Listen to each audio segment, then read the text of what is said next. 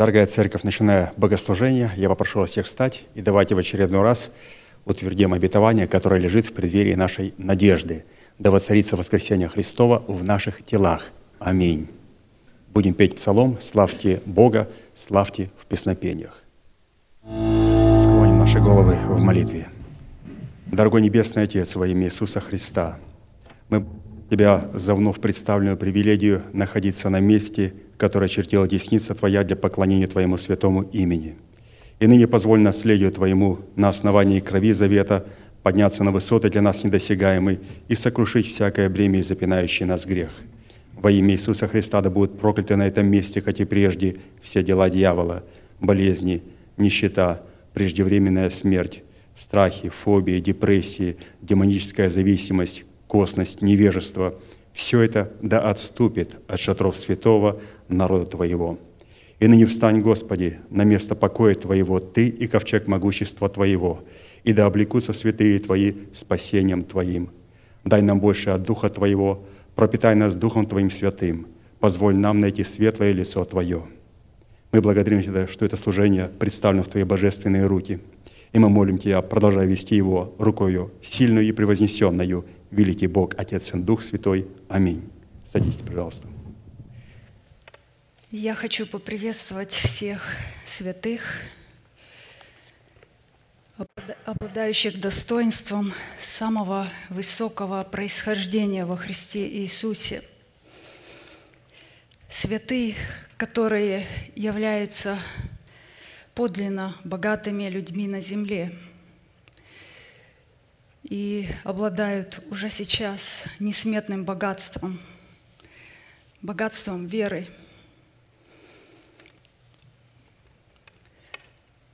богатством познаний и тайн Божьих, богатством Его откровений, богатством Его упования, Его утешения, Его неизмеримой, неисследимой, избирательной, святой любви.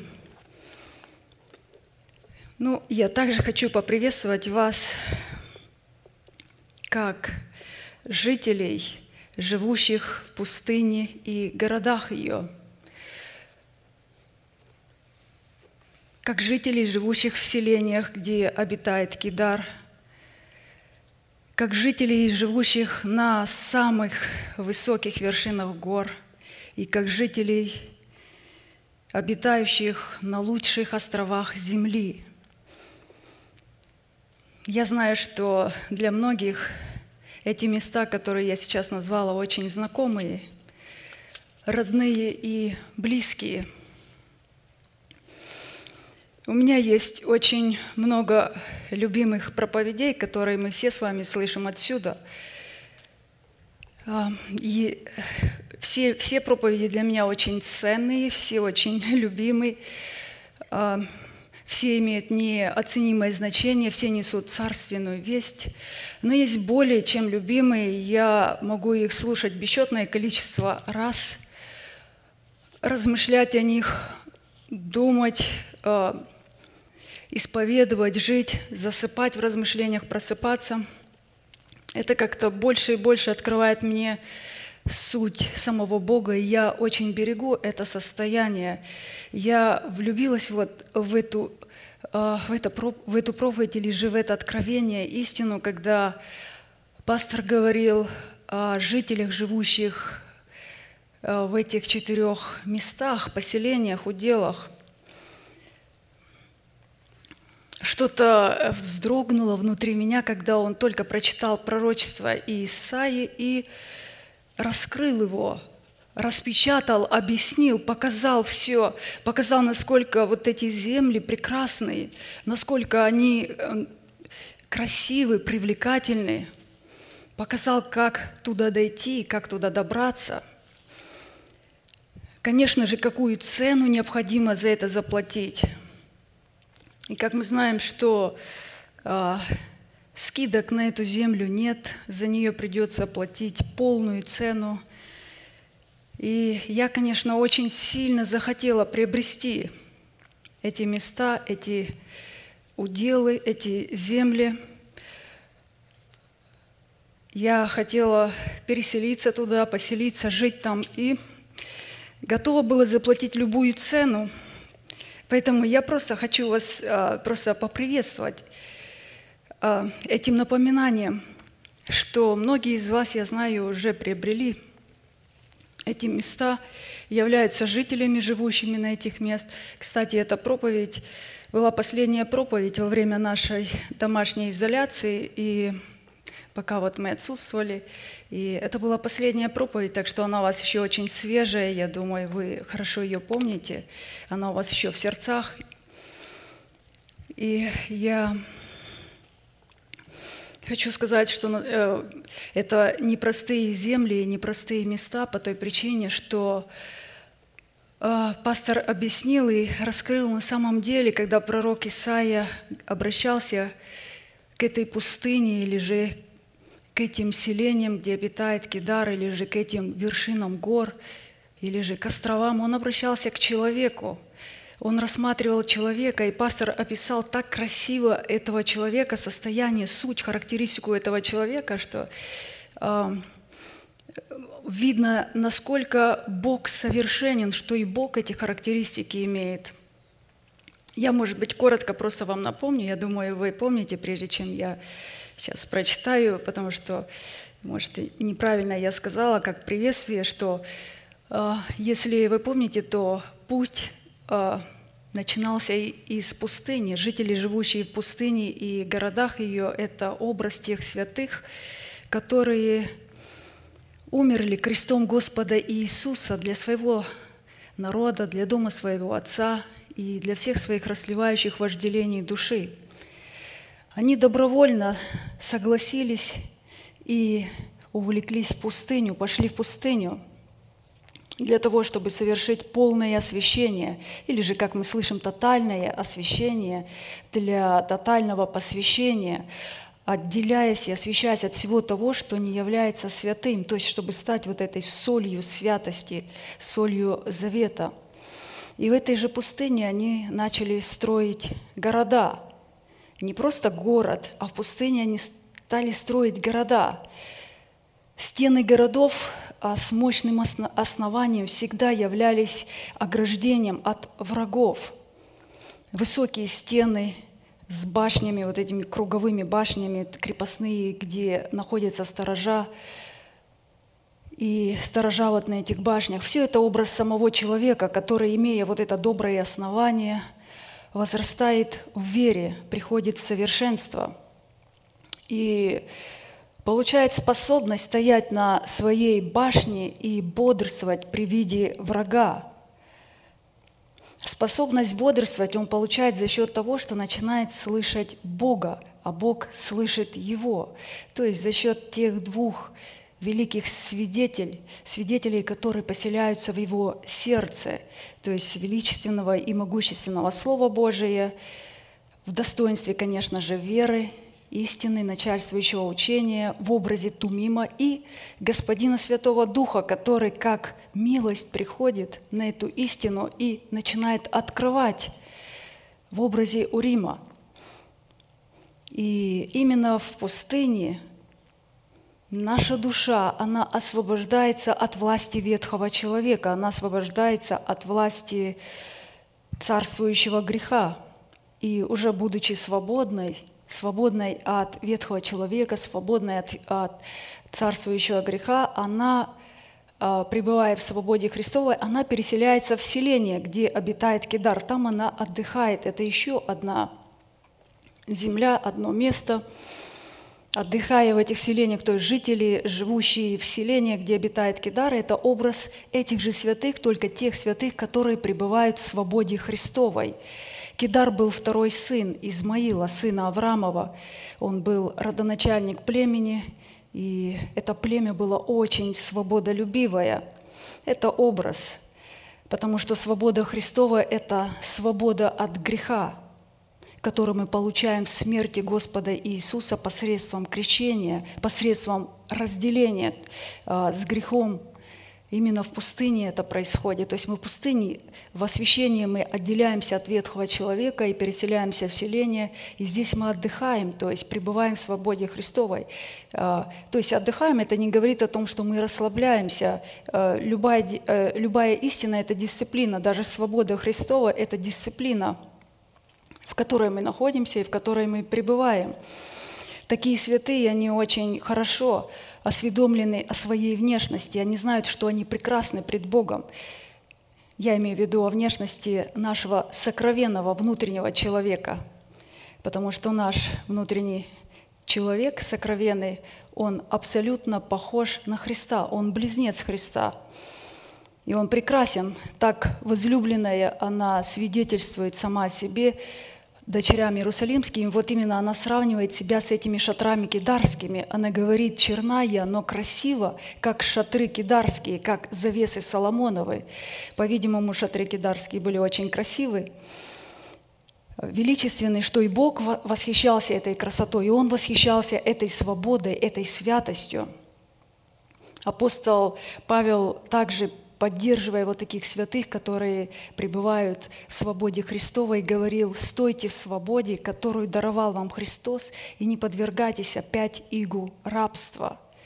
Ну, находясь в этой свободе Христовой, пребывая в этой свободе, отдыхая, имея, конечно же, сердце чистое, на скрижалях которой должна быть запечатлена вера в достоинстве начальствующего учения – мы начинаем подниматься на скалу, на самую высокую вершину скалы. Вы знаете, когда вот пастор начинает или открывает служение, он всегда молится этой молитвой, и он молится, чтобы Бог поднял нас на скалу для нас недосягаемую, чтобы Бог открыл нам те обетования, те вершины, те высоты, которые нам еще не были открыты. Так вот, жители, живущие на вершинах гор, это те святые, которые получили обетование в преддверии своей надежды. Это те святые, которые получили гарантию на восхищение, то есть они получили свидетельство, что угодили Богу, родили Мафусала – Плод Мафусала. Енох написано, родил Мафусала. Мафусал, прогоняющий смерть. Рождение Мафусала в нас, оно прогоняет смерть. Это то обетование, которое мы сегодня получили. И вы знаете, что э, э, люди, которые находятся, святые, на этом обетовании, на этих горах, они начинают восклицать, хвалить Бога, славить, радоваться, исповедовать. Ну, конечно же, на практике мы все знаем, что это не эмоции восклицания, потому что в эмоциональной сфере, может быть, мы можем чувствовать полную оставленность и полное одиночество. Также и в физическом мире мы можем видеть всякого рода разбитые планы, страдания, болезни, боли, болезни, которые могут продолжаться, увеличиваться, не проходить, смерть, которая может смотреть в глаза. Но, но независимо от этого, вы понимаете, что когда мы на горах, когда мы уже поднялись на это обетование, то люди на этих обетованиях, они на самых вершинах, они смотрят совсем на другое, они смотрят на то невидимое, которое Бог открыл через свое слово, через благовествуемое слово. Они смотрят очень далеко. Они видят те далекие невидимые обетования и продолжают называть несуществующее существующим, то, что Бог открыл. Именно говорить, кем для них является Бог во Христе Иисусе, что Он сделал для них во Христе Иисусе, не обращая внимания на те страдания, не обращая на определенные боли, болезни, которые не проходят, которые остаются как будто бы так же или же даже хуже становятся – они говорят, кем для них Бог приходится и что им надо сделать, чтобы поместить во Хри... Э, себя во Христа Иисуса и получить э, вместе со Христом это наследие. То есть они продолжают ликовать и восклицать, не обращая внимания на все эти обетования, и тогда Бог рассматривает это ликованием. Это не мы, когда говорим, у нас эмоций может не быть. Именно вот такой формат восклицания позволил сынам Израилевым войти а, в обетованную землю, войти в свои уделы и взять уделы, взять обетованную землю. Они вошли в Иерихон. мы помним и взяли этот Иерихон, разрушили ложную праведность, которая была основана на делах, и воздвигли в себе праведность, которая уже не дел, а по вере, которая стала их собственностью. Они оделись в эту праведность, и праведность стала их одеянием. А мы знаем, что царствующая благодать, она воцаряется только посредством той праведности, которая уже стала нашей собственностью, нашим плодом. Но чтобы удержать вот это, вот это обетование, этот плод – быть на этих вершинах, как в Откровении написано, держи, что имеешь, чтобы кто не восхитил венца твоего, чтобы никто э, не восхитил плод твой, который ты получил. Ведь мы получили такое высокое обетование, и чтобы сохранить его. Э, как-то вот недавно пастор сказал, э, что в военной стратегии существует неизменный такой девиз – что очень сложно подняться на вершину горы, но намного сложнее удержаться на этой вершине. И это верно, единицы удерживаются. Ну, чтобы удержаться, конечно же, нам надо еще одно место приобрести, купить, заплатить цену, взять, стать это, этой землей. Это остров. Жители, обитающие на лучших островах земли, в пророчестве Исаии – вы знаете, что города, которые построены на этой земле, или же острова, считаются самыми богатыми землями на этой земле, особыми какими-то привлекательными. Возможно, имеют какую-то экзотическую там, природу. А, люди а, часто отправляются туда на отдых. Ну, не на все острова мы можем попасть.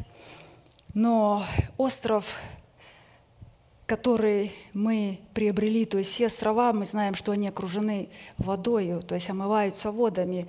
А вот остров, который мы приобрели, остров, которым мы стали, за которым мы заплатили цену, он окружен необыкновенной водой. И это воды нашего освящения, которые постоянно омывают тот плод, который мы взрастили, который мы приобрели за который мы заплатили цену всей нашей жизни. Он постоянно омывается, вот плод освящения, плод нашего духа, плод правды. Как мы знаем, плод духа – любовь, радость, мир, долготерпение, кротость, воздержание, вера, благость, милосердие.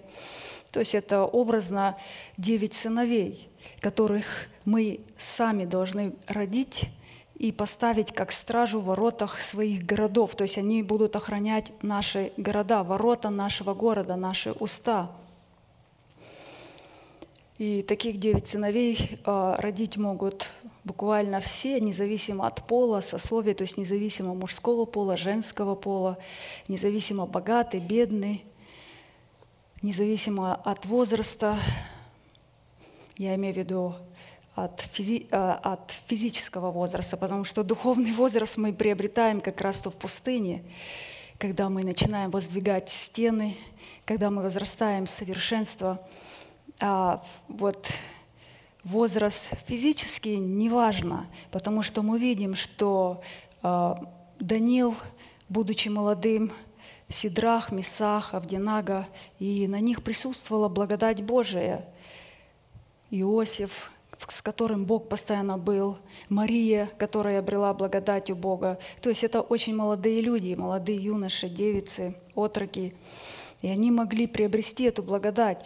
Э, нам очень важно иметь эту стражу, потому что без этой стражи мы не сможем уповать на Бога, без этой стражи мы не сможем исповедовать.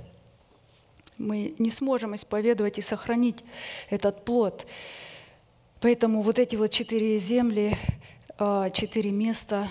А, они на самом деле очень удивительные, очень прекрасные, очень привлекательные. И это, как я сказала, это характеризует одного человека, характеристика одного человека.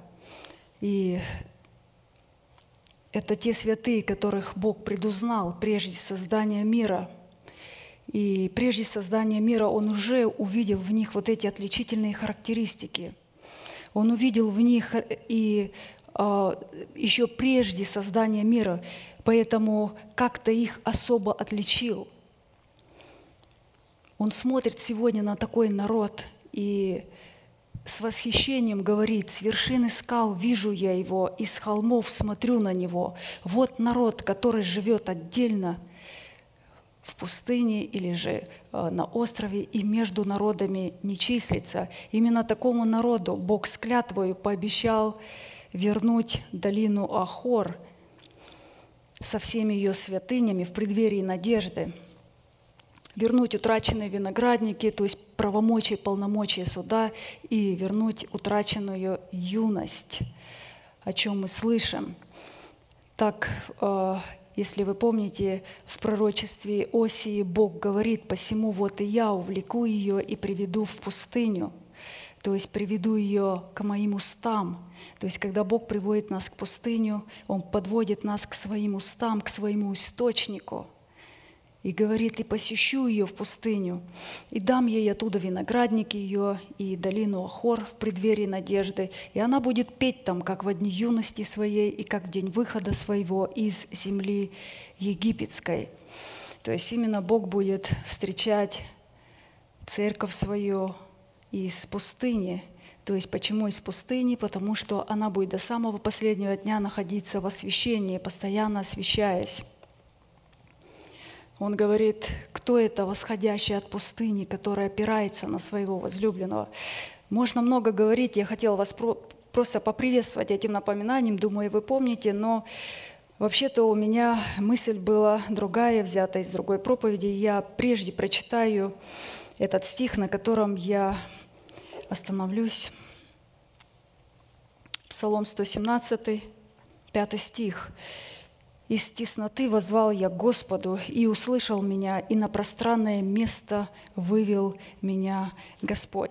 Можно было наизусть его сказать, потому что мы часто поем, часто говорим и знаем. Знаете, это было мое такое короткое свидетельство. Я вообще очень волнуюсь, когда говорю вам это, потому что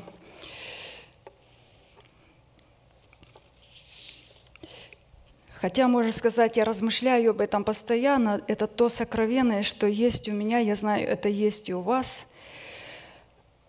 Ну, вообще-то я хотела вспомнить другое очень значимое откровение, которое мы здесь слышали, очень глубокое по своему содержанию.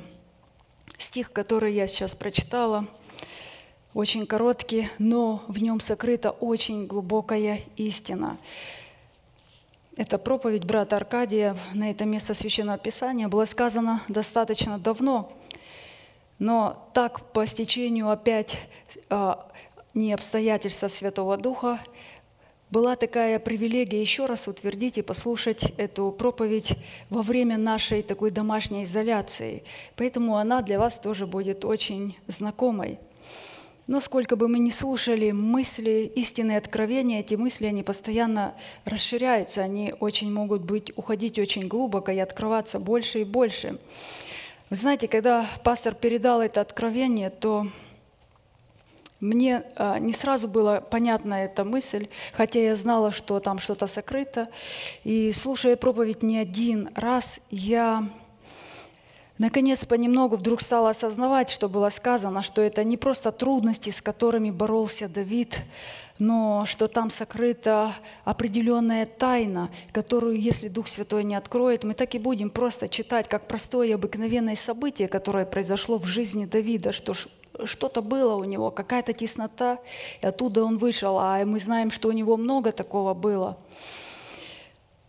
Но Благо, что нам было открыто, распечатано вот эта истина, могущественное слово откровения Святого Духа. Поэтому я хочу поблагодарить Бога за ту среду и за ту атмосферу тесноты, в которой мы многие сегодня находимся где действует Его вечная милость. Не все попадают в эту тесноту. Это, а, то есть не все даже имеют это право – это честь попасть в эту тесноту. Многие думают, а я и не хочу в нее попадать, но это привилегия. Это привилегия попасть в эту тесноту, где был и находился Давид, и где находились многие, многие пророки, многие благочестивые мужи и жены. Давид говорит, из тесноты возвал я Господу, и услышал меня, и на пространное место вывел меня Господь. Практически в этом иносказании Давида нам было показано три вопроса и три ответа. Я взяла часть проповеди.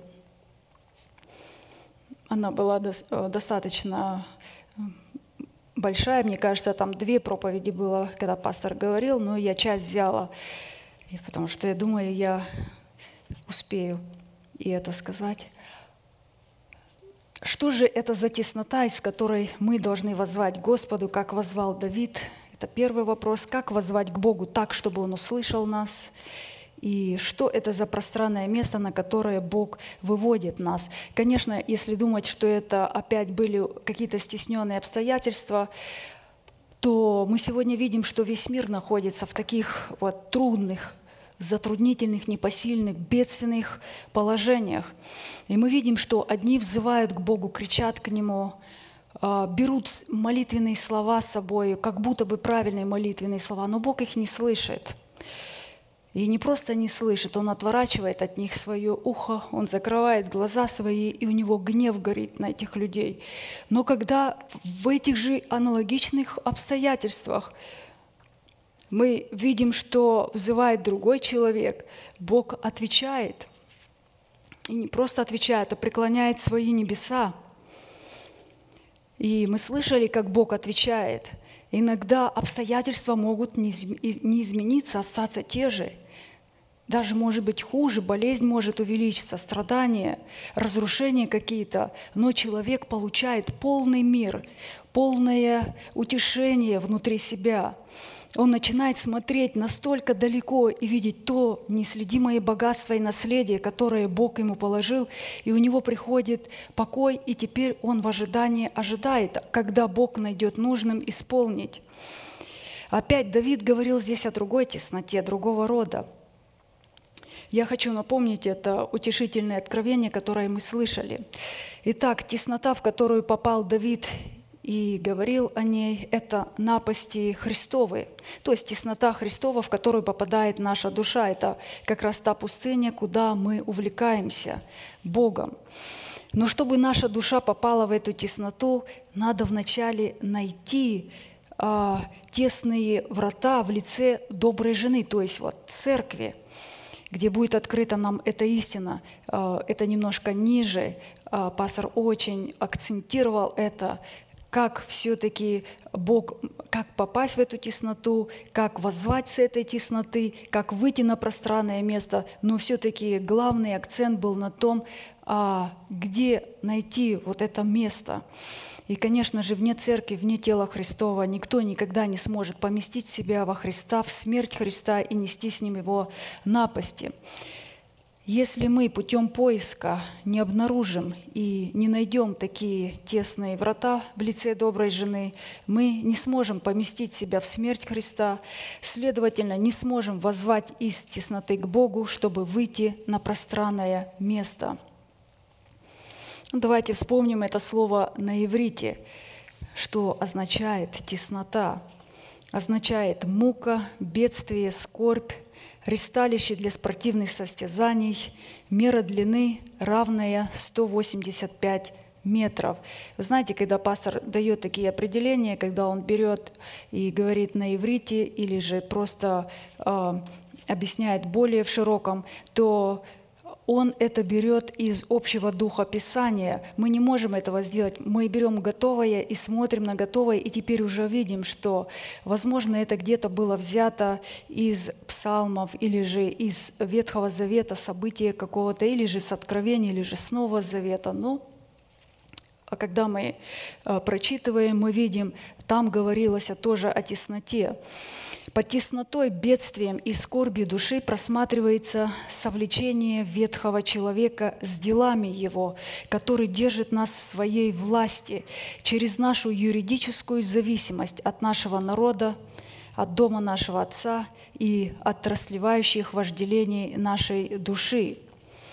То есть это мука и бедствие приходит только тогда, когда в нашем теле начинается конфликт, начинается война, начинается вот это противостояние между нашим новым человеком и ветхим человеком, когда мы выходим из младенчества, потому что противостояние просто так не приходит. Просто так бедствие э, не приходит на душу. Но именно тогда, когда мы, находясь в теле церкви, через наставление в вере, получаем знание, и нам открывается откровение о нашем теле, что нам необходимо спасти свою душу и вывести ее из тесноты на простор. А для этого надобно прежде потерять ее в смерти Господа Иисуса, чтобы обрести ее в новом качестве воскресения Иисуса Христа. Вот как эта теснота и скорбь начались у апостола Павла. Римлянам 7 глава, 22-24 стих. «Ибо по внутреннему человеку нахожу удовольствие в законе Божием, но в членах моих вижу иной закон, противоборствующий закону ума моего и делающий меня пленником закона греховного, находящегося в членах моих.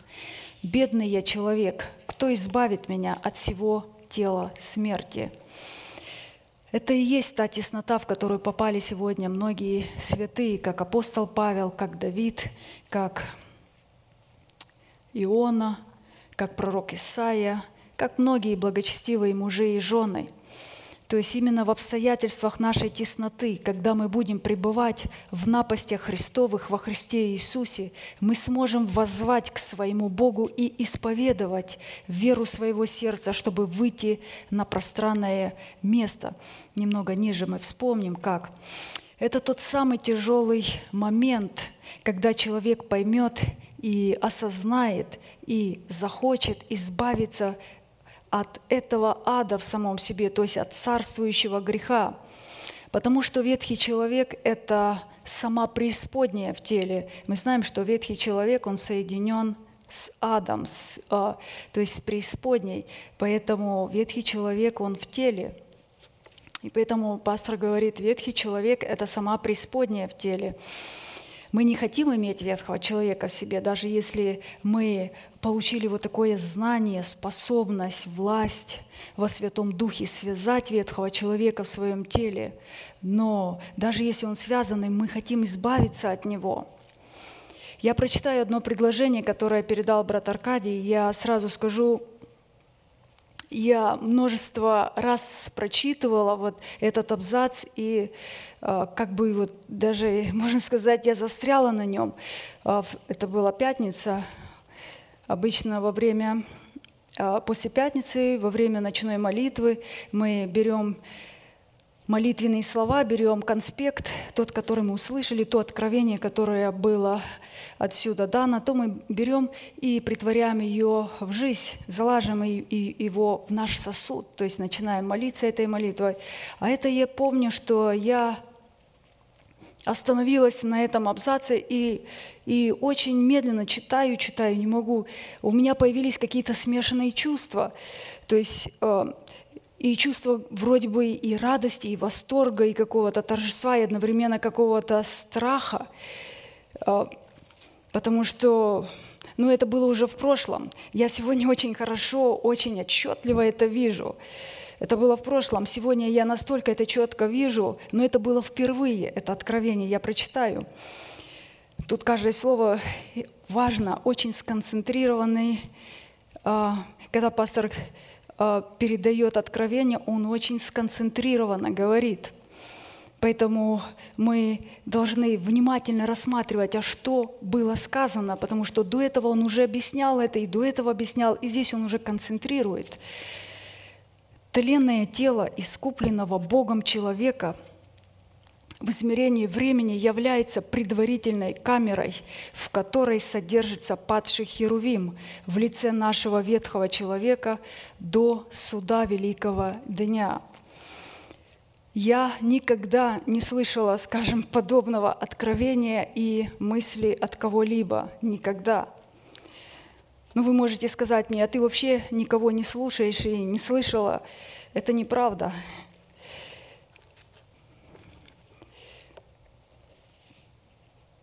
было время, когда, я думаю, мы все по своей такой душевности, младенчеству, мы увлекались множеством проповедей. Мы много читали. У нас была очень большая библиотека, полная стена. Библиотек... Книг было много, я все их перечитывала. Э, я вам скажу, в одно ухо влетало, в другое вылетало. Я очень плохо запоминаю тоже книги, не знаю почему. Но, видимо, такие книги были. Я не хочу унизить. Были и хорошие книги, которые я ценила. Но э, сегодня я действительно не слушаю никого и не смотрю. И не сегодня, а уже достаточно давно мы освободились от той библиотеки, от тех книг, потому что сегодня есть тысячи проповедей, которые мы слышим здесь, глубоких, сильных, значимых, которые несут такую царственную весть, открывают такие откровения глубокие. У нас помимо вот этих тысячи проповедей, которые мы слышим, есть полное учение, книга, в которой мы находимся, полное учение Иисуса Христа, пришедшего во плоти. То есть она изложена в учении, в котором мы должны постоянно пребывать. Поэтому я действительно не слышала никогда, думаю, вы тоже не слышали, это было откровение, которое мы знали, да, есть ветхий, есть новый человек, он где-то живет, и мы не хотели признавать его, что он где-то есть, он присутствует где-то, но никто его не хотел признавать. Эту мысль долго опровергали многие люди, даже будучи здесь, я слышала, но и те, кто слушали наши проповеди, они возмущались и говорили, у вас какой-то странный зверь живет, кого-то вы посадили куда-то, и вообще о чем вы говорите. То есть они не соглашались с этой мыслью. Я еще раз прочитаю. «Тленное тело искупленного Богом человека в измерении времени является предварительной камерой, в которой содержится падший Херувим в лице нашего ветхого человека до суда великого дня. Когда же настанет суд великого дня, падший Херувим в лице ветхого человека, находящегося в нашем теле в узах мрака с шумом будет низвержен из тела искупленного Богом человека в преисподнюю. Если вы обратили внимание, э, пастор подчеркивает, что это не во всех телах будет, а только искупленных. То есть когда мы говорим, что искупленный человек, это говорится о том, что этот человек принял обетование не только для своего духа, но для души и для своего тела. То есть совершенство искупления. Это не то совершенство, когда мы э, говорим, вот пастор не так давно на, на похоронах затрагивал тоже эту мысль, потому что э, написано Многие святые умерли в вере, не получив обещанного. Почему они не получили обещанного? Потому что не пришло их время, то есть э, э, получить вот это обетование, и они умерли в вере, не получив обещанного. Написано, дабы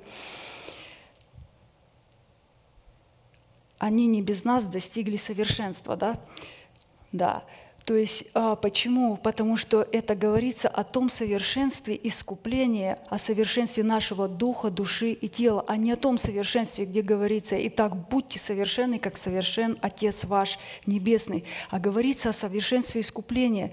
Поэтому здесь конкретно только относится это обетование к этим людям, которые приняли это искупление, которые смогли это получить. Поэтому это привилегия, как я сказала, это теснота, в которую сегодня попали только эти святые, избранные, искупленные, которые были искуплены через смерть Господа Иисуса от своего народа, от дома своего Отца и от всех своих вот этих растлевающих, гибельных, смертельных вожделений души. Суд великого дня в теле искупленного Богом человека – это время, в котором Бог увлечет нас в пустыню и будет говорить к нашему сердцу, и даст оттуда виноградники наши и долину Ахор в преддверии надежды, которая является наша гарантия, что мы будем восхищены в сретении с Господом на облаках.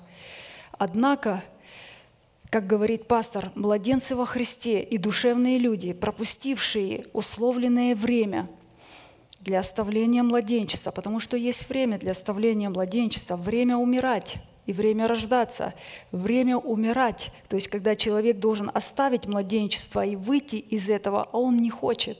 Поэтому вот а, люди, которые пропустили условленное время для оставления младенчества, не только не осознают и не испытывают пребывание души своей в ваде преисподнем, но и напрочь отвергают такую действительность.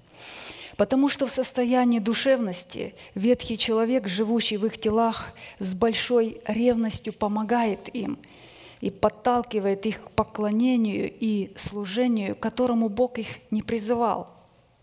То есть их тленное тело не является вот этой предварительной камерой. Они даже и не хотят этого. Они не согласны, они не хотят, чтобы их а, тленное тело стало предварительной камерой ветхого человека. Они не связали его а наоборот, он у них на свободе. И, а раз на свободе, значит, он у них царствует и делает то, что он хочет. То есть мы, почему я, когда это поняла, вы знаете, как мне это сильно помогло избавиться, то есть освободиться. Те, которые не знают об этом откровении или же знают и не хотят сработать, не хотят даже понимать, то в их телах царствует грех – Царствующий грех – это одно из имен ветхого человека, падшего Херувима. Вот как апостол Павел пишет, предостерегая нас. Римлянам 6 глава, 12-14 стих. «Итак, да не царствует грех в смертном вашем теле, чтобы вам повиноваться ему в похотях его». То есть за этой программой греха стоит личность падшего Херувима. И не предавайте члена ваших греху в орудие неправды, но представьте себя Богу, как оживших из мертвых, и члены вашей Богу в орудие праведности. Грех не должен над вами господствовать, ибо вы не под законом, но под благодатью. Мы получили утешение от Святого Духа в тот день через благовествуемое Слово и получаем это постоянно – слышим это, что мы выберемся из этого ада, то есть потому что мы поняли это откровение, мы его приняли а, и стали соработать вместе с Духом Святым и с истиной креста Христова. И вы помните, как когда-то Бог вместе с Иаковом начали бороться против сил преисподней. Они боролись вместе, Бог и Иаков, или же Иаков и Бог – боролись против ветхого человека, против, а, а ветхий человек связан с преисподней, и написано, что Иаков победил – так и мы сегодня вместе со Христом и со Христом победим это. Но мы знаем, что необходимо связать себе ветхого человека, сместить его с престола, создать темницу и посадить его туда, в нашем теле. Держать его в темнице до того момента, где мы в соработе с Всевышним Богом разрушим державу смерти в нашем теле и воздвигнем державу жизни. Все это мы можем сделать. Апостол Павел сказал, «Все могу, выкрепляющий меня Иисусе Христе». Мне это очень помогло. Держава смерти – это то, на что упирается ветхий человек. Оружием ветхого человека является закон греха и смерти, то есть закон Бога, который обнаруживает грех и дает силу греху. Как написано, жало же смерти грех, а сила греха – закон. Невозможно освободиться от закона греха и смерти, который пребывает в нашем теле и делает нас пленниками закона греховного, если мы не пребываем в напастях Христовых во Христе Иисусе. Именно в той тесноте, которая как раз и открывает дверь к древу жизни, или же открывает дверь, чтобы мы вышли на это пространное место. Апостол Павел прекрасно понимал, что в его теле ветхий человек являлся программным устройством зловещего рока, но в его духе, живущем в его теле, совсем рядом находилась совершенно иная, дивная судьба от него. И чтобы выйти на это пространное место, ему надо было воззвать к Богу о помощи, чтобы упразднить закон греха и смерти, который находился в его членах. Возвать к Богу о помощи – это было следующее очень важное действие, действие, то есть чтобы Он услышал наш крик и наш вопль, чтобы Бог мог вспомнить нас. Потому что если мы не возовем, Он не вспомнит. Вы знаете, когда человек вызывает к Богу или же когда молится, Бог всегда смотрит, какие слова он говорит. Знакомы ли Богу эти слова, потому что когда человек говорит слова, которые находятся в сердце у него, эти слова ранее находились в сердце у Бога. И каким-то путем эти слова появились в сердце у человека. Это был очень определенный долгий путь. Давайте посмотрим на иврите, как означает это слово «воззвать». Это очень интересные такие действенные глаголы, глаголы, то есть возвать, звать, призывать, кричать, провозглашать, читать вслух, называть, нарекать, давать имя, проповедовать, провозглашать, разглашать, возвещать. То есть такой образ очень разнообразный. Кстати, это то, что мы должны делать постоянно, чтобы наше тело облеклось в жемчуг нетления и освободилось от ветхого человека. Это делал Иисус. Все, что вот сейчас мы прочитали, это делал Иисус, когда опустился в преисподнюю за наши грехи. Бог его услышал, потому что он был олицетворением Слова, которое было в сердце у Бога, и он стал исповедовать это слово и взывать. Это делал Иона в чреве кита. Он был прообразом Иисуса – потому он и мог выйти оттуда. Это делал Ной в ковчеге, потому и смог выйти из ковчега. А вот остался бы в ковчеге, не взывал бы, не делал бы этого, не возвал к Богу о помощи, он бы погиб там. Это делал Давид, когда получил откровение о своей душе. Все псалмы его говорят об этом. Это делал пророк Исаия – мы недавно слышали, когда получил откровение о самом себе и пришел в ужас. Это делаем мы сегодня. Вы знаете, пастор напоминает постоянно, чтобы в обстоятельствах нашей тесноты, при совлечении ветхого человека, мы бы могли воззвать к Всевышнему как к своему Богу и исповедовать веру Божию, пребывающую в нашем сердце, кем для нас является Бог во Христе Иисусе что Он сделал для нас во Христе Иисусе, кем мы являемся для Бога во Христе Иисусе и что нам надлежит сделать для Него во Христе Иисусе. Это четыре основополагающие истины, которые очень важны при любой нашей молитве, когда мы в молитве, когда мы поем, когда мы исповедуем, когда мы говорим. То есть мы должны это видеть только тогда, когда мы будем совлекать ветхого человека себя, то есть отлаживать этот прежний образ жизни а, ветхого человека с делами, его свергать его, себя, умирать для него, отказываться. Это как раз и есть та теснота, из которой мы можем возвать к Богу, чтобы Бог вывел нас на это пространное место. Знание Его удела поможет нам выйти из тесноты возвал я к Господу, и услышал меня, и на пространное место вывел меня Господь. Это пространное место. А, это следующее откровение, которое также было распечатано. Я а, просто специально говорю, а, где Давид вот этот стих сказал, потому что чтобы он больше запечатлился в нашем сердце, понимание того, что нам необходимо – важно попасть в эту тесноту, чтобы с этой тесноты, из, когда мы будем совлекать ветхого человека, знание, как возвать к Богу, чтобы Бог вывел нас на пространное место.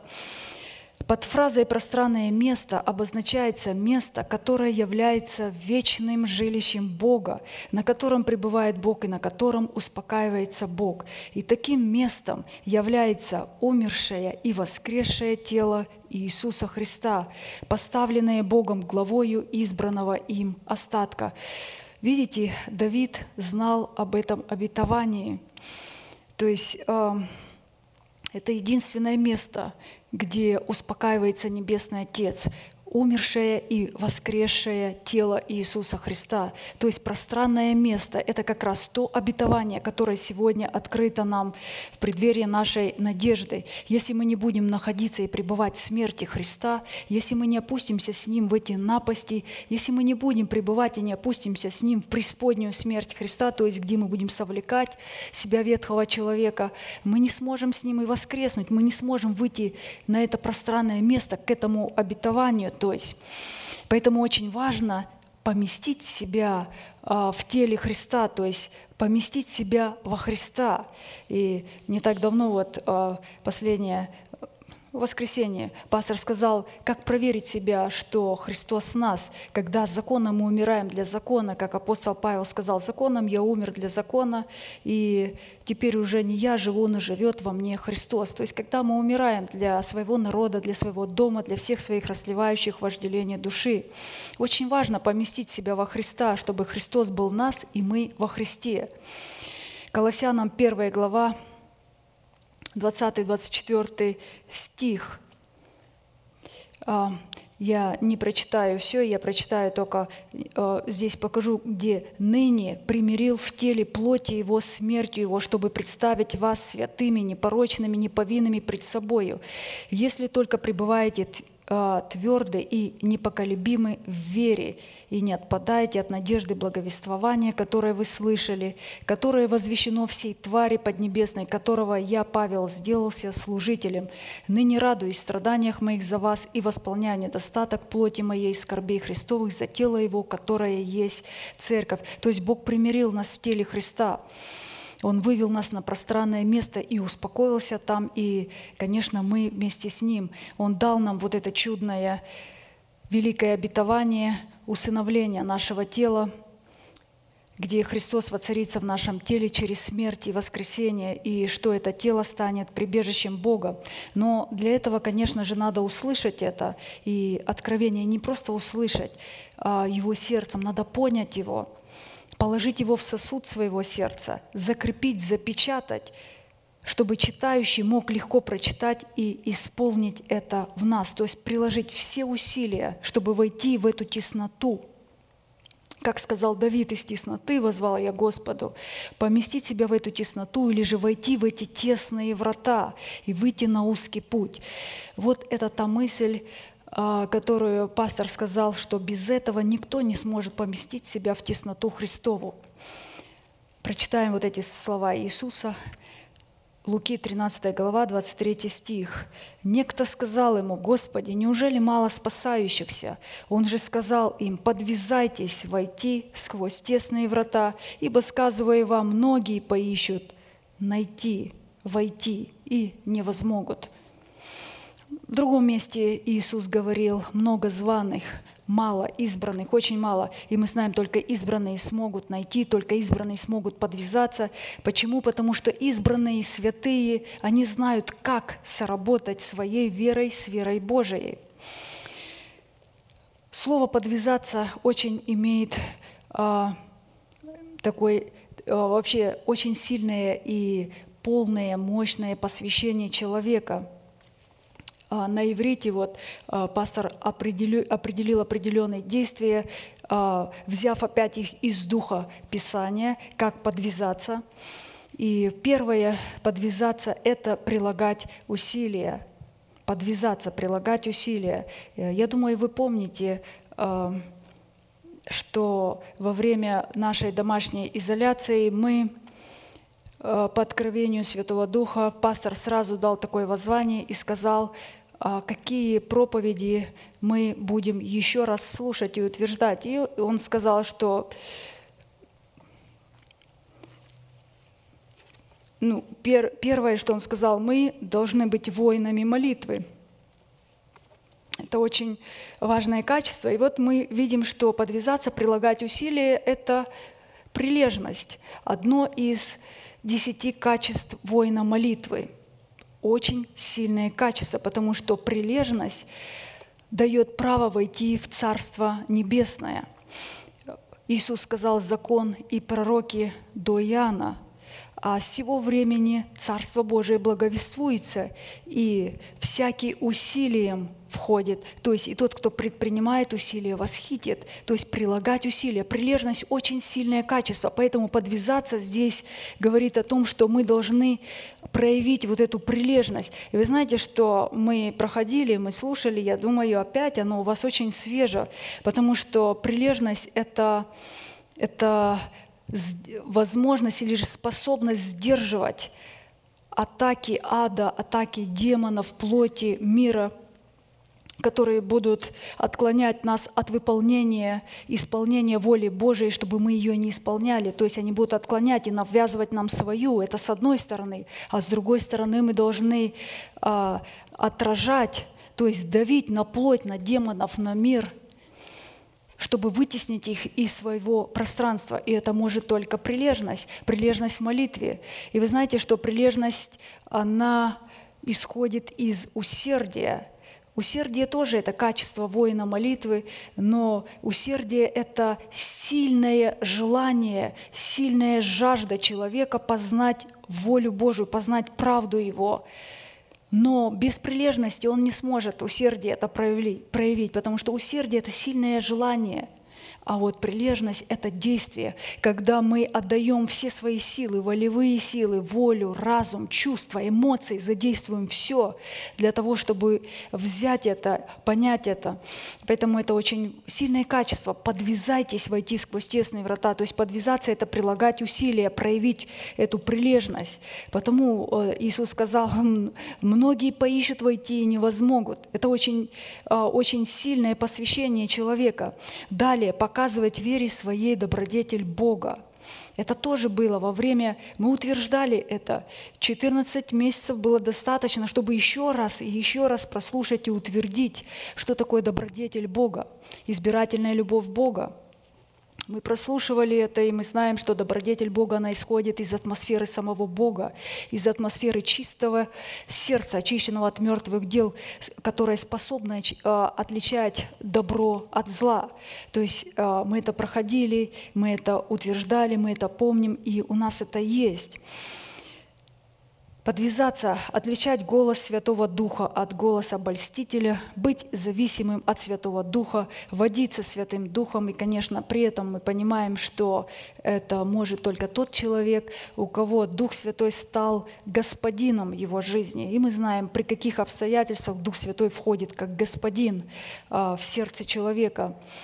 Далее, сражаться с царствующим грехом в своем теле, то есть как раз вот именно здесь мы должны связать, сместить а, с престола его и упразднить его, посадить в темницу, а, чтобы отдать все члены нашего тела в орудие праведности, а не в орудие греха.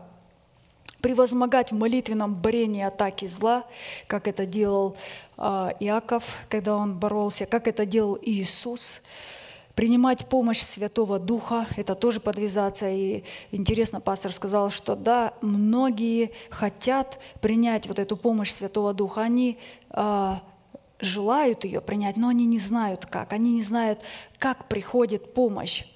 Они часто путаются из-за того, что в незнании. Иногда помощь им дается, им подсказывается, им говорится, сделайте так. От ковчега идет откровение, и говорится по откровению, сделайте так, так.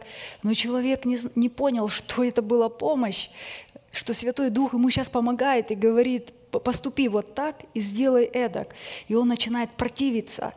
Поэтому это и говорит о том, что принять помощь Святого Духа могут только те святые, которые не младенцы и не душевные. То есть это высокое качество, это высокое посвящение. А мы знаем, чем выше посвящение человека, тем выше будет его звание во Христе Иисусе.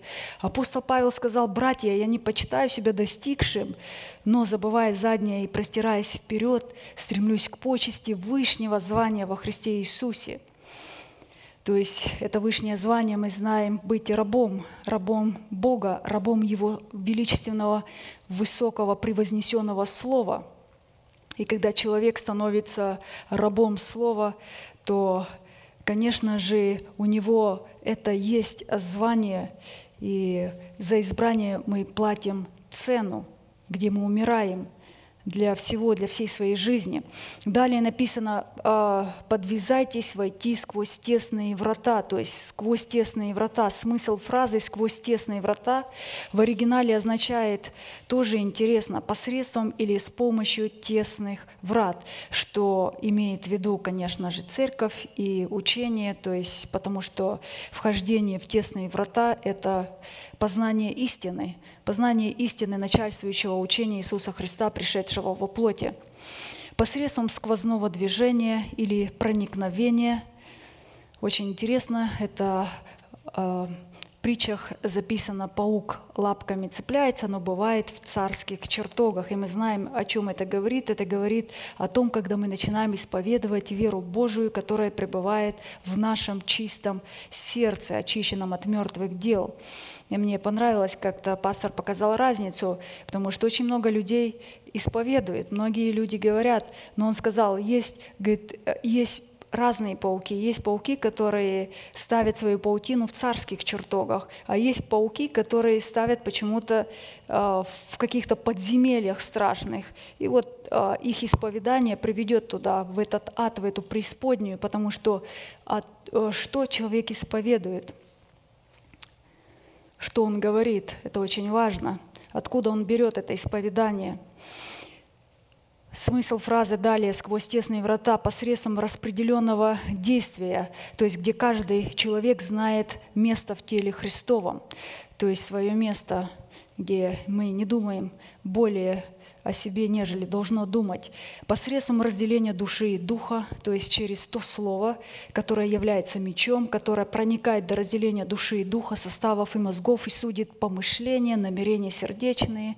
И написано, нет тайны сокровенной от него, ему дадим отчет.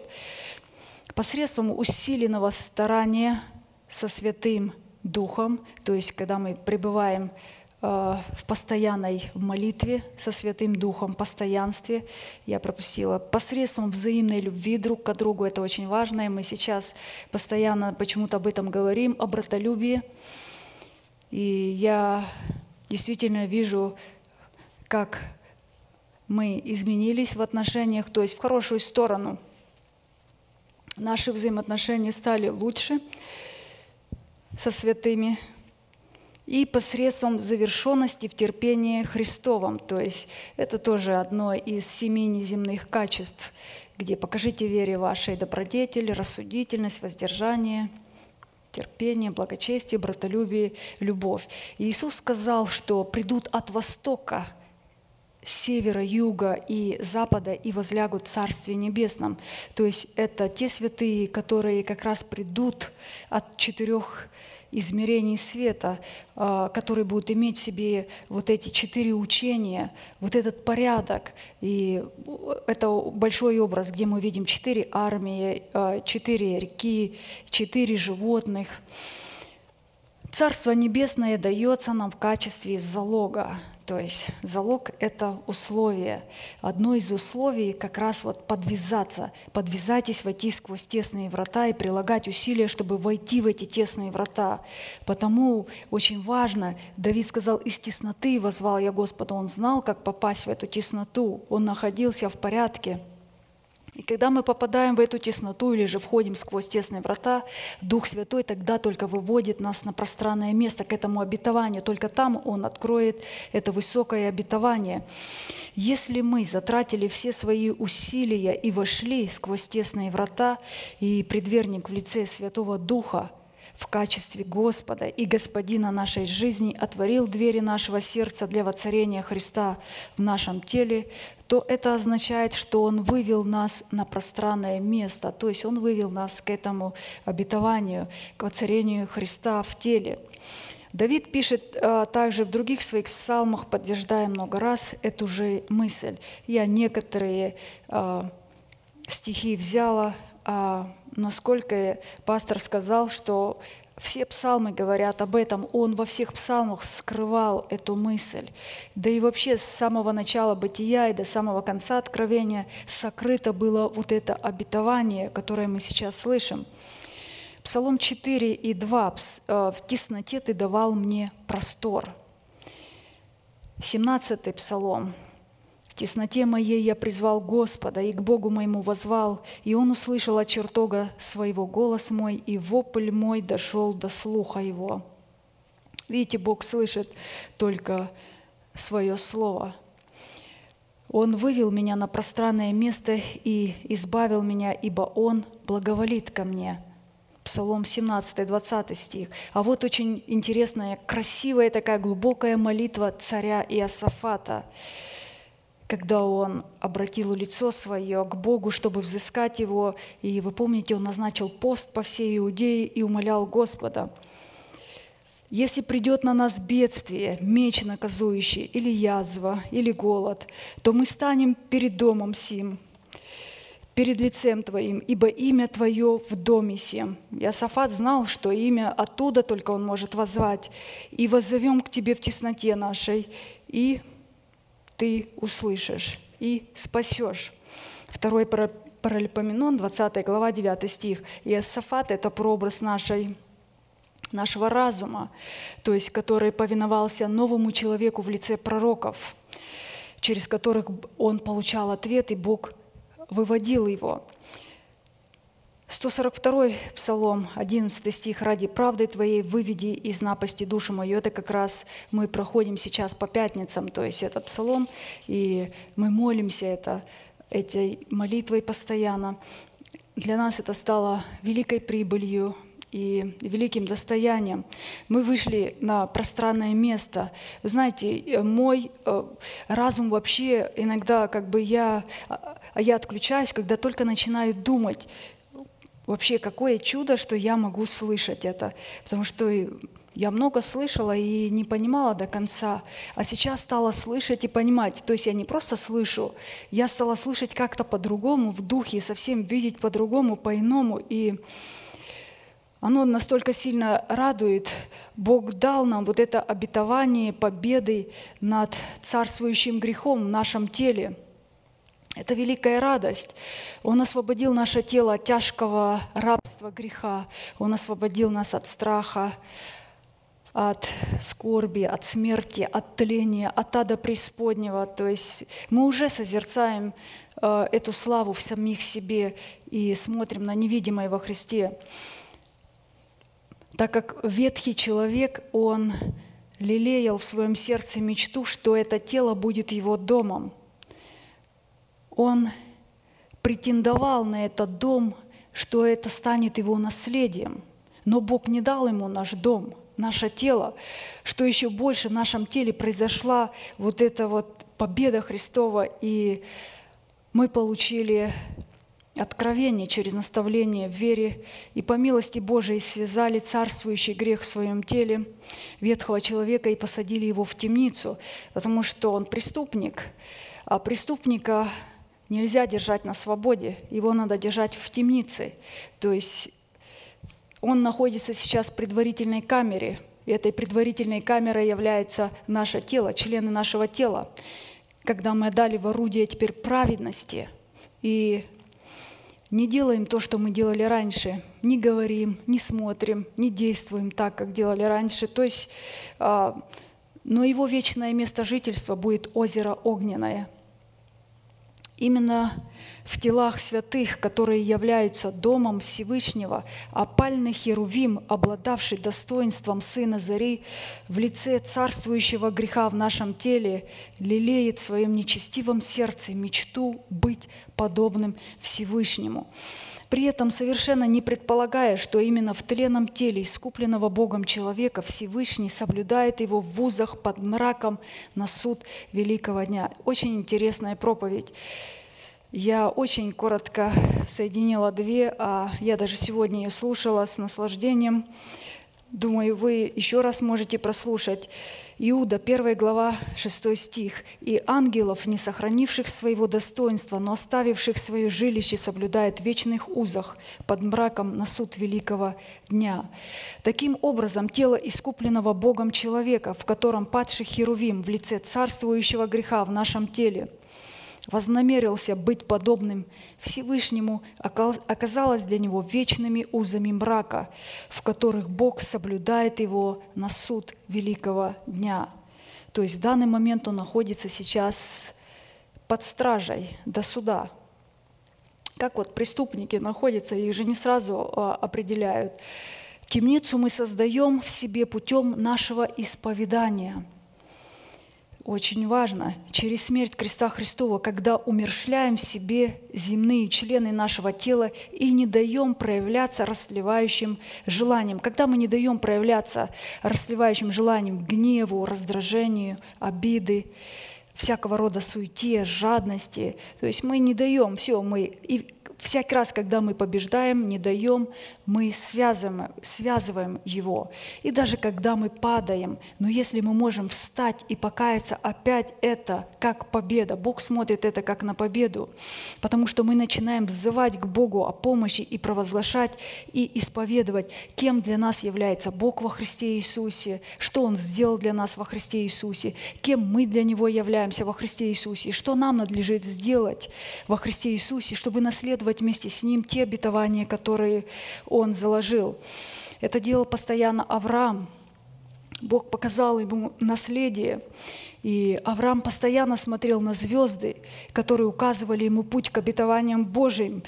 И он не просто смотрел, он смотрел и провозглашал, и исповедовал, верил, говорил, был верный – то есть Богу. Бог менил это ему в праведность. Он смотрел на песок, который находился около четырех морей, и также провозглашал. То есть Авраам был и находился в порядке, он знал, он, он имел вот эти четыре учения, что мы сегодня, о чем мы сегодня говорим, о чем проповедовал Иисус.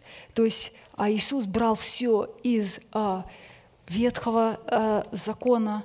Мы сегодня соблюдаем это слово и сокрыли его в себе, сокрыли в своем сердце – Хочу, конечно, сделать ту ремарку, которую брат Аркадий часто напоминает, что без силы Святого Духа мы ничего не сможем сделать сами по себе. Никто из нас не сможет а, победить или же связать ветхого человека в себе, или же победить а, своего ветхого человека. А, я прочитаю 1 Царь, 17 глава, 45-47 стих. Давид сказал Голиафу, я уже заканчиваю, чтобы вас не утомить, ты идешь против меня с мечом и копьем и щитом, а я иду против тебя во имя Господа Саваофа, Бога воинств израильских, которых ты поносил. Ныне предаст тебя Господь в руку мою, и я убью тебя, и сниму с тебя голову твою, и отдам трупы войска филистимского птицам небесным и зверям земным. И узнает вся земля, что есть Бог в Израиле. Так Давид связал в себе ветхого человека – узнает весь этот сон, что не мечом и копьем спасает Господь, ибо это война Господа, и Он предаст вас в руки наши. Поэтому я тоже благодарю Бога, что это война Господа, это битва Всевышнего за наше тело. То есть э, я благодарна Богу, что нам была открыта эта истина, что мы ее приняли, что мы не отказались от нее, что мы стали пленниками этой истины. Из тесноты возвал я Господу, и услышал меня, и на пространное место вывел меня Господь. А, я еще скажу, вы знаете, аналогичные слова сказал Иисус в начале нашего учения. В учебнике есть, а, когда мы читаем «Подвязайтесь войти сквозь тесные врата», то Иисус там сказал, что кто войдет и выйдет, тот пажить найдет. И вот когда мы смотрим, из тесноты возвал я Господу, и услышал меня, и на пространное место вывел меня Господь. А Иисус сказал, кто войдет в эту тесноту, то есть в эту тесноту, в эти тесные врата, найдет такую церковь, которая представляет добродетельную жену, где будет открыта эта истина, теснота, как совлечь в себя ветхого человека. И выйдет на узкий путь, то есть к этой пажити, то есть найдет эту пажить, найдет эту зелень, найдет это пространное место. То есть все это через исповедание веры нашего сердца. Он еще сказал такие слова, «Сын человеческий, придя, найдет ли веру на земле?» Конечно же, найдет. Многие устанут но мы не устанем э, исповедовать, проповедовать, возглашать, провозглашать, звать, говорить, молить Бога. То есть мы будем это делать постоянно. Все эти откровения, которые мы сегодня слышим, мы принимаем их, конечно же, с великой радостью. Э, радуемся, как самой великой прибыли. Как Давид сказал, «Радуйся Слову Твоему, как получивший великую прибыль». Это 118 Псалом, 162 стих. Как вообще можно не радоваться этому, а, то, что мы сегодня слышим? Мы знаем, что это великий труд передавать мысли Бога, которые находятся в недрах, в сердце у Бога. И никто не имеет права заглянуть в сердце Бога, в сердце Его, взять эти мысли и передать. То есть Бог не дает никому это право, кроме определенным людям, которых на земле очень мало. Я не знаю, может на одной руке, может быть на двух рук. Можно посчитать, может быть семь. То есть должно быть этих людей всегда у Бога они есть. Это пророки – пророк, он имеет право заглянуть в сердце Бога.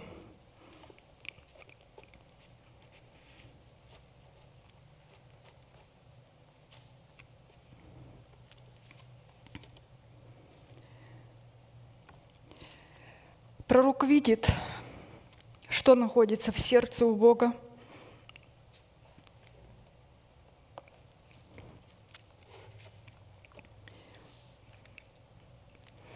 и передает вот эти мысли, эти пути, эти откровения.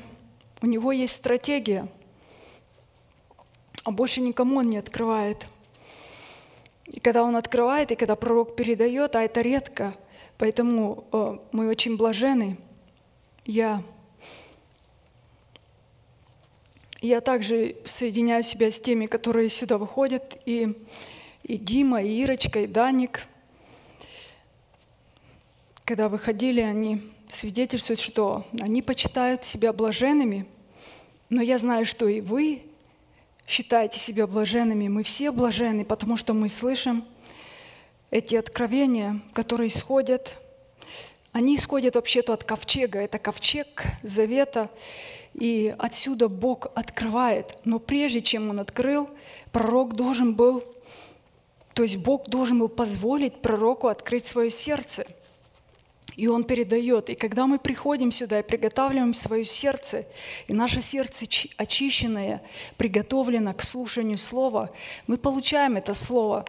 И даже если Слово нам непонятно, мы его сокрываем. Но проходит определенное время, и этот пророк только уже он в образе и в статусе прозорливца говорит к нашему сердцу и открывает, распечатывает, что теперь в нашем сердце. И мы начинаем понимать, что было сказано. Поэтому пророк, он видит то, что находится в сердце у Бога. Прозорливец видит то, что находится в сердце у человека и открывает. Это один и тот же человек, которому Бог дает такое право.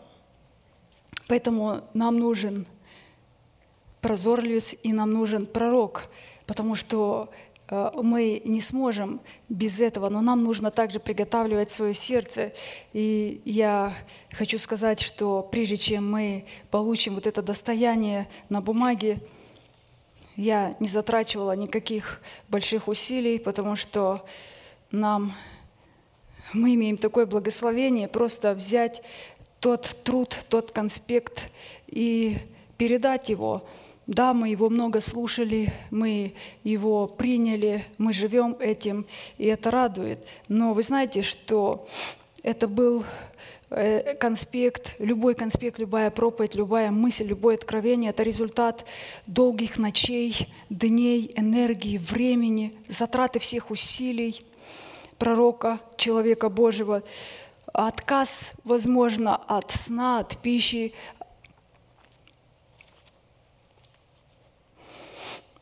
от многих интересов души. Это упорный труд, и это очень великая ответственность, когда, может быть, даже постоянно такая давящая ответственность передать точности откровения Божие. Поэтому как не радоваться этому богатству? Поэтому я скажу вам, не только мой новый человек радуется, но и моя плоть приходит в восторг. Как Давид сказал, даже плоть моя успокаивается в уповании Божием. А упование мы можем иметь только в состоянии духовности.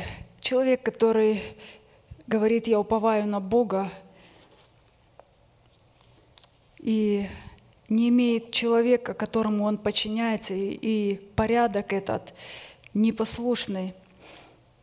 И у него нету этого, потому что когда мы перехватываем управление своей души, своего языка и начинаем исповедовать не то, что мы чувствуем, а то, что мы знаем, ту информацию, что мы получили, это и есть упование – очень важная вот эта вот мысль, где пастор сказал, что опора на информацию, исходящую от слушания благовествуемого слова о Царстве Небесном внутри человека, является упованием.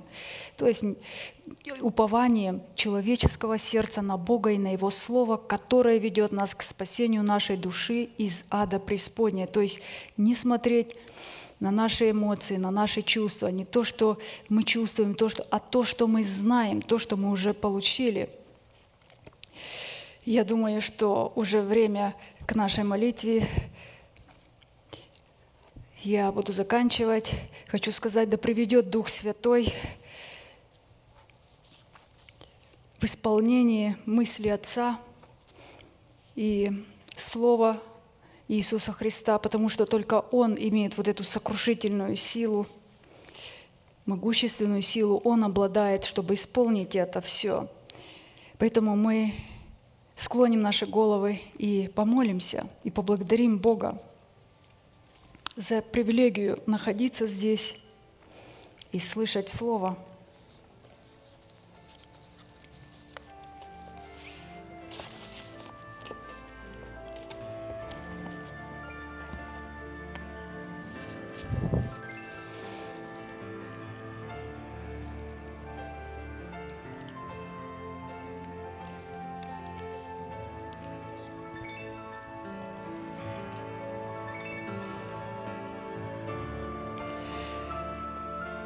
Дорогой Небесный Отец, во имя Иисуса Христа, мы вновь и вновь преклоняем свои головы на этом святом Твоем месте, на месте, в котором пребывает слава Твоя, на месте, в котором мы слышим откровение от ковчега Твоего, на месте, которым Ты открываешь сегодня нам знамения времен. Благодарим Тебя, что мы можем приходить к Тебе, как к нашему Отцу, через кровь искупительного Агнца в силе Святого Духа. Благодарим Тебя за начальника нашего и совершителя нашей веры, за вождя нашего спасения – за ходатая Нового Завета. Благодарим Тебя за Искупителя нашего тела, за Избавителя от ада и преисподней. Благодарим Тебя, что мы можем сегодня в тесноте возвать к Тебе, и Ты слышишь наш голос, наш вопль, и выводишь нас на пространное место, потому что мы находимся в церкви, которая является добродетельной женой. Благодарим Тебя, что церковь, которая стала нашей матерью, где мы получаем пищу, где мы питаемся и взращиваем. Благодарим Тебя за ту правду Твою, правду Бога, в лице Сына Человеческого, которая бросила сегодня вызов в сердце человека служению осуждения и воздвигла служение оправдания. Мы благодарим Тебя за это чудное слово, за это чудное действие, за Твое дело искупления, в котором ничего не было нашего, а только Твое дело искупление, которое Ты совершил ради нас, и дал нам право и возможность приходить к Тебе как к Отцу, и обращаться к Тебе и называть Тебя нашим Богом и нашим Отцом. И мы благодарим Тебя за это право. Благодарим Тебя за то, что Твоя правда в лице Сына Человеческого, она как величественный путь в нашем сердце, она пребывает там, она владычествует там, в жизни Твоей, в жизни воскресения. И на стезях ее нету тени смерти, нету тени хищения, Благословен Бог и Отец наш, который посетил нас, который посетил Восток свыше и возвал Сына Человеческого из дальней страны, вызвал Его из смерти – чтобы Он был нашим персональным исполнителем определений Божиих, дабы Он мог спасти Сион свой, наше тело, и принести мир Израилю. Мы благодарим Тебя, что мы сегодня владычественным словом Своим, посредством вот этих купеческих кораблей, можем переводить издалека купеческие корабли свои через свой разум, хлеб жизни, чтобы переходить от служения осуждения в служение оправдания. Как это величественно, что мы находимся, потому что Ты оправдал нас, Ты искупил нас, Ты избавил нас. Ты вошел на высоту, пленил плен, взял нас в плен и оживил, и дал дары человекам. И будучи оправданными, святыми, сделал нас чистыми, непорочными. Ты сделал нас собственностью Своею, и мы сегодня, будучи праведными, являем праведность Твою, и будучи святыми, рожденными от святого Бога, являем святость свою. Благодарим Тебя, Господи Боже наш, за то, что сегодня мы можем являть праведность и показывать эту праведность, чтобы снизошла Твоя царствующая благодать на нас. Всякий раз, когда мы уповаем на нашу надежду, на те клятвенные обетования, которые Ты положил на наш счет во Христе Иисусе, мы являем праведность. И Тебя это радует, и Тебя это успокаивает. Когда мы показываем непорочную радость внутри себя, мы являем праведность когда мы не покидаем своего места и остаемся верны своему призванию, мы являем праведность. Когда мы продолжаем называть несуществующее существующим среди великих страданий и скорбей, которые постигают нас, и смотрим на то невидимое, смотрим далеко, находимся на том зубце утеса скалы, на вершине скалы, и смотрим на то невидимое, которое Ты сегодня показал нам, кем Ты для нас являешься, потому что Ты являешься нашим уделом. И мы входим в Твой удел. Ты разделил с нами свое наследие. Мы являем праведность.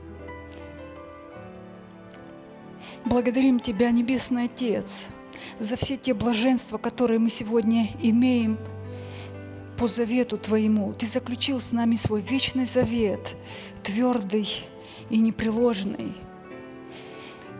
И Ты дал нам царство. Ты дал царство тем, которые обрели полноту и нищету духа, сокрушили свой дух и в сокрушенности своей уже не уповают ни на что и полагаются ни на что, кроме как на Бога и на Его величественное и могущественное Слово и соработают со Святым Духом, как с Господином.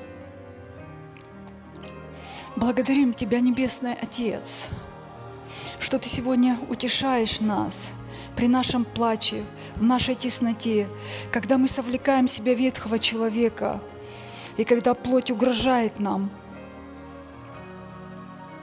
своими обидами, своим гневом, своими болезнями, смертью. Мы не обращаем внимания на это.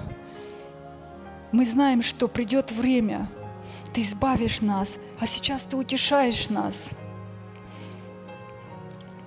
Ты сказал, вечером водворяется плач, а на утро приходит радость. Благодарим Тебя, что Ты позволишь нам узреть славу Твою.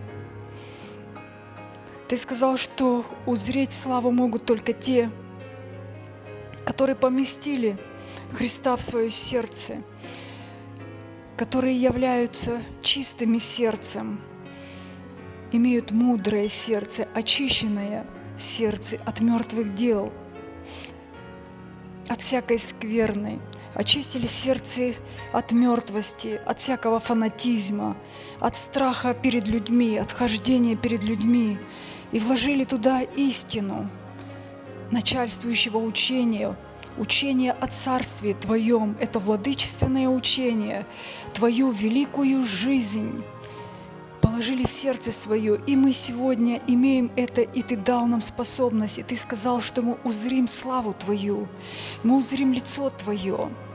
Благодарим Тебя, что сегодня Ты вводишь нас в землю. Ты сказал, кроткие наследуют землю и насладятся множеством мира. Кроткие – это те, которые могут сегодня обуздывать свои уста.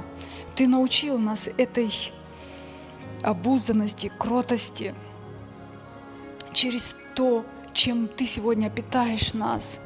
Ты питаешь нас сегодня молоком и медом. Ты питаешь нас этой сокровенной маной, этими откровениями, которые дают нам возможность, право обуздать свои уста для того, чтобы родить смирение. А смиренным ты даешь благодать, потому что за смирением следует слава Твоя, богатство и вечная жизнь. Ты сегодня учишь нас так многому. Ты учишь нас как относиться к сосудам милосердия и как правильно относиться к сосудам гнева. По великой милости Твоей Ты соделал нас сосудами в чести. И мы благодарны Тебе и благословляем имя Твое.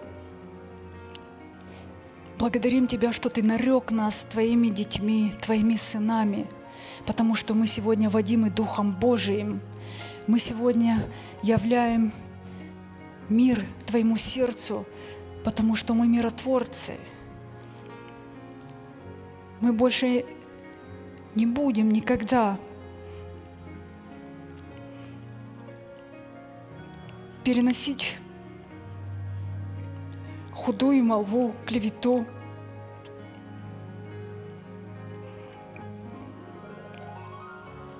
Всякого рода ложь, возможно, и истину – но это не наше право, не наше дело. Мы остаемся верными Твоему Слову и Твоему призванию. Благодарим Тебя, Небесный Отец, что Ты насытил нас сегодня Словом, насыщаешь нас постоянно всякий раз, когда мы приходим – и сколько раз бы мы не слушали это слово, и сколько раз бы мы не копали в нем, ты открываешь столько много откровений. И мы благодарны Тебе за эту великую честь и привилегию, что Ты однажды сокрыл нас преисподней вместе со Христом. И поэтому Ты вспомнил нас, потому что мы были в смерти Христа, и мы воскреснем вместе с Тобою – мы благодарим Тебя, что сегодня у нас есть такое право и привилегия приготавливаться ко встрече с Тобою. И Ты приготавливаешь нас, и всякий раз, когда мы приходим на это место, Ты очертил это место десницей своей. Ты охраняешь его, и вокруг него оборона Твоих ангелов, которые поклоняются, когда мы поклоняемся, которые слушают Слово так же, как и мы слушаем Слово. Мы благодарим Тебя, Отец, что мы можем, находясь на этом месте, воздвигать жертвенник из самих себя, из двенадцати нетесанных камней, как Ты сказал по слову своему, чтобы потом принести все сожигаемую жертву Тебе. Мы благодарим Тебя, что мы можем приготовить свое сердце к слушанию, и мы приготавливаем, потому что Ты даешь нам определенные откровения, и мы ожидаем этих откровений, этих вестей с небесной страны, от Небесного Отца, что у тебя в сердце, чтобы ты мог передать это своему пророку. Мы молим Тебя, продолжай открывать это, а мы будем ожидать с трепетом. Мы будем приготавливать сердце свое. Мы будем очищать свое сердце, охранять его от всяких мятежных мыслей – и мы готовы неукоснительно исполнить все то, что Ты скажешь. Мы благодарим Тебя и преклоняемся пред Тобой, наш великий Бог, Отец, Сын и Дух Святой. Аминь. Отче наш, сущий на небесах, да святится имя Твое, да придет Царствие Твое, да будет воля Твоя и на земле, как и на небе. Хлеб наш насущный подавай нам на каждый день, и прости нам долги наши, как и мы прощаем должникам нашим. И не веди нас во искушение, но избавь нас от лукавого, ибо Твое есть царство и сила и слава во веки. Аминь. Закончи, пожалуйста, нашей неизменной манифестацией. Могущему же соблюсти нас от падения и поставить пред славою Своею непорочными в радости, единому, премудрому Богу, Спасителю нашему, через Иисуса Христа, Господа нашего, слава и величие, сила и власть, прежде всех веков, ныне и во все эти. Аминь.